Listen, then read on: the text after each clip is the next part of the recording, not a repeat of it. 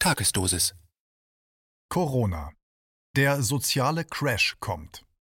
Wie Medien und Politiker das Thema häusliche Gewalt für ihre manipulativen Interessen nutzen wollen und damit Gewalt und Aggression eher anheizen als beseitigen. Ein Kommentar von Christiane Borowi. Bei der Thematisierung von häuslicher Gewalt in der Corona-Krise bohren Politiker und Hauptmedien zurzeit ein ganz dünnes Brett. Es wird der Anschein erweckt, ein kleines Problem sei durch eine große Krise zu einem seltenen Ausnahmezustand geworden und so getan, als sei es vor allem durch Schicksal bzw. höhere Gewalt zu Gewalt in den Familien gekommen. In nichtssagender Weise und konstruierter Sachzwanglogik wird argumentiert, dass man jetzt nach Lösungen suchen müsse, die der Ausnahmesituation gerecht werden. Auch und erst recht in Zeiten von Corona wird das Problem häuslicher Gewalt und Opferschutz in keiner Weise ernsthaft politisch aufgelegt, und das könnte gute Gründe haben. Denn wer hat etwas davon, wenn sich unterdrückte Aggressionen und ungelöste Konflikte eines Tages nicht mehr bändigen lassen und als entfesselte Gewalt zutage treten? Heinrich Heine hat schon gesagt, dass stets das interessant sei, was bei Gesagtem nicht gesagt wird. Worüber sprechen die Medien nicht? Welche Fragen lassen sie aus? Seit einigen Tagen wird in den Mainstream-Medien regelmäßig über die Zunahme häuslicher Gewalt gesprochen. Doch wie wird das Thema aufbereitet? Gibt es neue Ideen? Neue, schnelle Hilfskonzepte? Die Antwort ist klar, nein. Wer sich auch nur ein bisschen in der Geschichte auskennt, weiß, wenn die Politik sich mit den angeblich schwächsten Gliedern in der Gesellschaft, den Frauen und Kindern, beschäftigt, während sie es sonst eher nicht tut, ist etwas faul im Staat. Wie viele Kriege sind schon geführt worden, weil man angeblich Frauen zu ihrem Recht verhelfen oder Kinder vor Gefahr schützen wollte? Wenn sich Medien und Politik also mit häuslicher Gewalt beschäftigen, obwohl sonst Opferschutz weitgehend als politisch sekundär relevant angesehen wird, ist Misstrauen angesagt. Wenn man sich dann noch ansieht, welche Lösungen und Formen der Hilfe ganz konkret angeboten werden, kann der aufgeklärte und bewusste Mensch spielend leicht durchschauen, was für ein perfides Manipulations- und Machtspiel Politik und Medien spielen. Ich will Sie nicht länger auf die Folter spannen. Es drängt sich einem derzeit der Verdacht auf, dass das Thema häusliche Gewalt dazu missbraucht wird, psychologische Kriegsführung zu betreiben und einen möglichen Bürgerkrieg zumindest billigend in Kauf zu nehmen. Das mag für manchen eine steile These sein, doch wenn man den Blick allein nur auf die Berichterstattung der vergangenen Woche richtet, leuchtet sie vielleicht doch ein. Kennen Sie Herrn Röhrig? Nein, es ist nicht Meister Röhrig aus den bekannten Comicverfilmungen gemeint. Gemeint ist Johannes Wilhelm Röhrig, der Missbrauchsbeauftragte der Bundesregierung.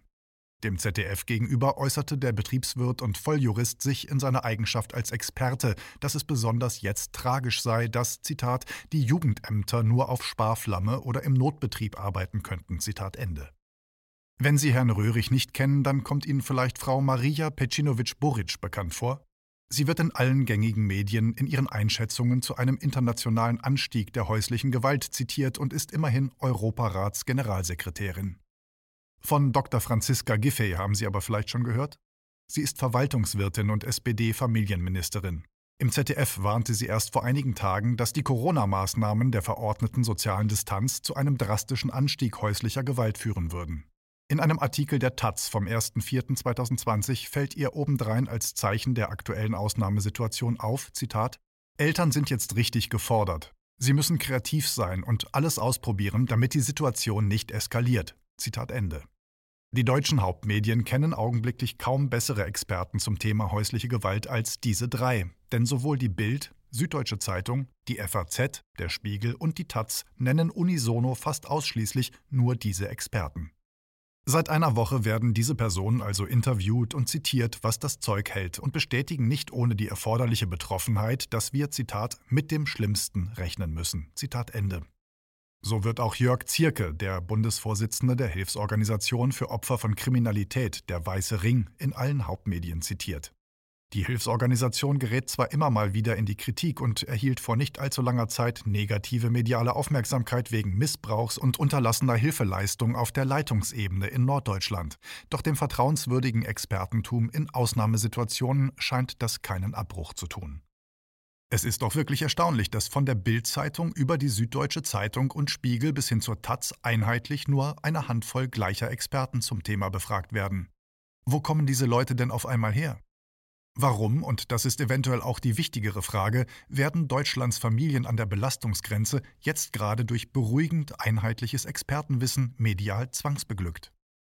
Gemessen daran, dass fast jede fünfte Frau in ihrem Beziehungsleben eine Gewalterfahrung gemacht hat oder gemessen daran, dass das Thema sexueller Missbrauch Richtiger müsste es nach Franz Ruppert sexuelles Psychotrauma heißen, meist eher in reißerischer anstatt analytischer Weise den Weg auf die Titelseiten deutscher Qualitätsmedien findet, ist es irritierend, wenn Medien und Politik dieses sonst eher unterdrückte und politisch sperrige Thema medial dauerbehandeln. Wir müssen also mit dem Schlimmsten rechnen. Das ist richtig. So sehe ich das auch. Jedoch ist erstens genau zu betrachten, was jeweils als das Schlimmste gesehen wird, und zweitens ist zu prüfen, ob es nicht vielleicht auch Profiteure gibt, denen es sehr nützt, wenn dieses eintritt. Keine ganzheitlichen Lösungen in Sicht. Deshalb bietet sich die genauere Betrachtung der Frage an, welche Lösungen einem denn jetzt hier neuerdings als Hilfe und Beruhigung angeboten werden. Vorgeschlagene Lösung der Experten Kinder sollen nach Ostern wieder in die Schule. Mit dieser Forderung wird aber davon abgelenkt, dass die Kinder in den Schulen scheinbar auch geparkt werden. Das ist sowohl für die Schulen als auch für die Kinder schlecht, denn in der Schule hilft ihnen ja auch keiner.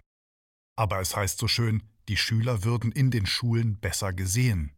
Das kann allerdings nur jemand behaupten, der noch nie in seinem Leben mit einem Lehrer gesprochen hat, der in Klassen mit 40 Schülern und mehr arbeiten muss oder der obendrein noch eine Integrationsklasse zu betreuen hat. Weiterhin wird der Eindruck erweckt, dass das Thema häusliche Gewalt nur Familien betrifft, die wirtschaftlich prekär leben, die sich das Essen ohnehin nicht leisten können und wo nun das Problem besteht, dass das Schulessen selbst gekocht und geleistet werden muss. Außerdem wird so getan, als sei dies ein verallgemeinerbares internationales Problem, zum Beispiel mit Verweis auf Frankreich. Das rückt dann schön weit von uns weg. Die Frage, was hat das mit uns zu tun und was können und sollten wir tun, wird so ignoriert. Es geht also überhaupt nicht darum, wie es in einer Gesellschaft, in der es genug Geld gibt, passieren kann, dass Familien in Armut leben müssen. Diese grundsätzlichen Fragen werden trotz Expertenwarnung nicht gestellt. Dabei wäre dazu jetzt der perfekte Zeitpunkt. Lösung 2. Sorgentelefon.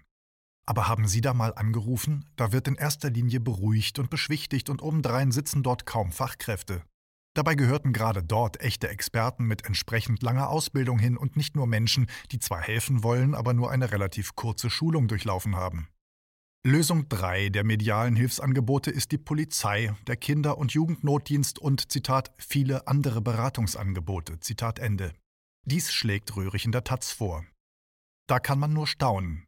Wo sind sie denn, die vielen Beratungsangebote? Diese Einrichtungen können ja schon ohne Corona den ganz normalen Betrieb nur schwer aufrechterhalten. Wenn jemand sich an eine Einrichtung wendet, dort aber keine Hilfe erhält, dann sind die menschlichen Folgen obendrein noch viel schlimmer als vorher. Darauf müsste man reagieren, doch gerade das passiert nicht. Lösung 4. Die digitale Welt. Na sowas. Man richtet, wie die Taz berichtet, virtuelle Fitnessgruppen, Buchvorstellungen, Lieder, Filme und Challenges ein, um trotz sozialer Distanz den Kontakt zu den Jugendlichen nicht zu verlieren. Wer hat denn da zu wem Kontakt und aus welchen Interessen heraus? Wir haben doch in der Gesellschaft den Draht zur Jugend längst verloren. Auch hier macht das, was als Hilfe verstanden wird, deutlich, was als wertvoll und hilfreich in der Gesellschaft angesehen wird. Sport hilft gegen sexuelles Trauma, Challenges, also Wettkampf und Bildung, werden als hilfreiche Werte angesehen. Sind das wirklich wichtige Faktoren einer gesunden Beziehung zu Kindern? Oder doch eher die Interessen von anderen, aber nicht die von Kindern? Und auch hieran wird konsequent weiter vorbeigeschaut. Viele Kliniken sind angeblich erst jetzt überlastet. Da ist es doch kein Problem, dass es jetzt Zusammenlegungen von Psychiatrieabteilungen gibt, denn damit löst man angeblich strukturelle Probleme. Hier wird ebenfalls nicht genauer hingeschaut. Es ist eine bedenkliche Entwicklung, dass man aus einer Ausnahmesituation, die keine ist, gesellschaftliche Schieflagen noch verstärkt. Keiner der genannten Experten kommt außerdem auf die Idee, dass es vielleicht gut wäre, die Eltern zu stärken. Vielmehr sollen diese ihre Verantwortung und ihre eigene Autorität an Institutionen und Instanzen abgeben, die eine Mensch-zu-Mensch-Beziehung unmöglich machen. Diese fehlende direkte Beziehung von Mensch zu Mensch wird das Problem eher noch verschärfen. Das kann man zwar so machen, doch man sollte sich bewusst sein, dass das einen Preis hat, den am Ende nicht die Politik trägt, sondern Eltern und Kinder. Lösung 5. Frauenhaus. Hier wird nicht nur vermieden, über deutsche Verhältnisse zu sprechen, sondern es wird obendrein, Taz, unterschlagen, dass ein Anstieg der Frauen, die Zuflucht in einem Frauenhaus suchen, bereits nicht mehr bewältigbar war, bevor die Bevölkerung überhaupt wusste, wie man Corona schreibt. Viele sagen, nach Corona wird alles anders sein. Es könnte anders sein, aber anders meint nicht neu und vor allem nicht automatisch besser. Die Probleme sind schon vorher da, sie werden jetzt eher noch verstärkt. Mit der Krise in gesunder Weise umgehen funktioniert nicht, indem man den alten Wein in neuen Schläuchen serviert. Strukturelle Gewalt. Verlierer in der Krise werden also wieder die sein, die es immer waren. Deshalb ist es wichtig, sich zu fragen, warum das so ist und nach den strukturellen Ursachen zu suchen. Häusliche Gewalt und strukturelle Gewalt hängen zusammen.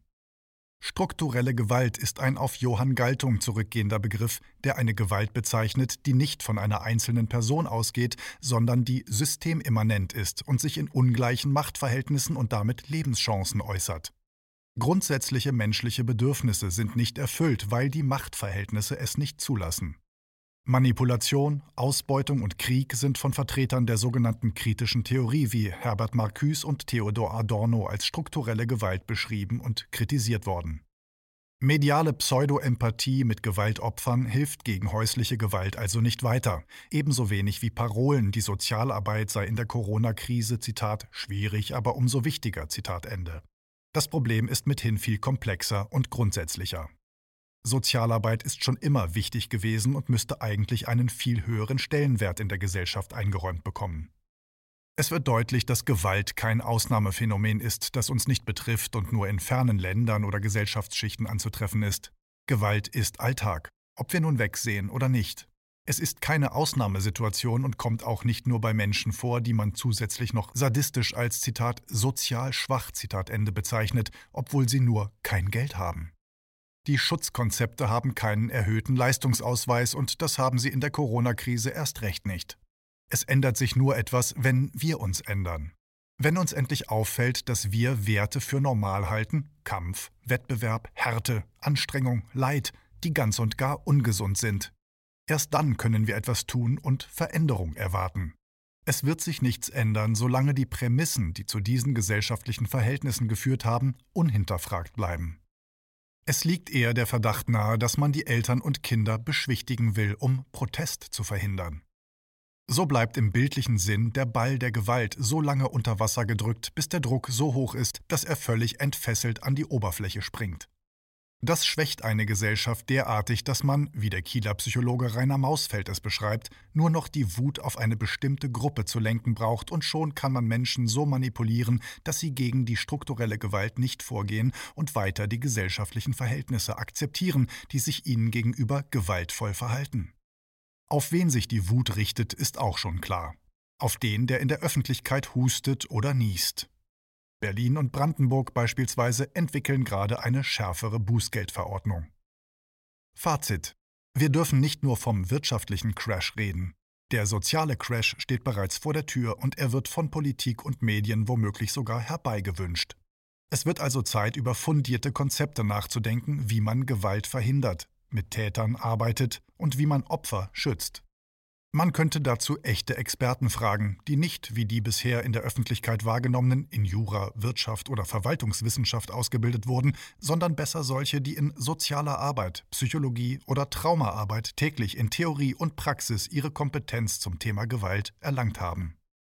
Der Psychologe und Gewaltexperte Rüdiger Lenz beispielsweise hat jahrelang mit Tätern und Opfern gearbeitet und sein Wissen in einer Theorie der Gewaltfreiheit eingebracht.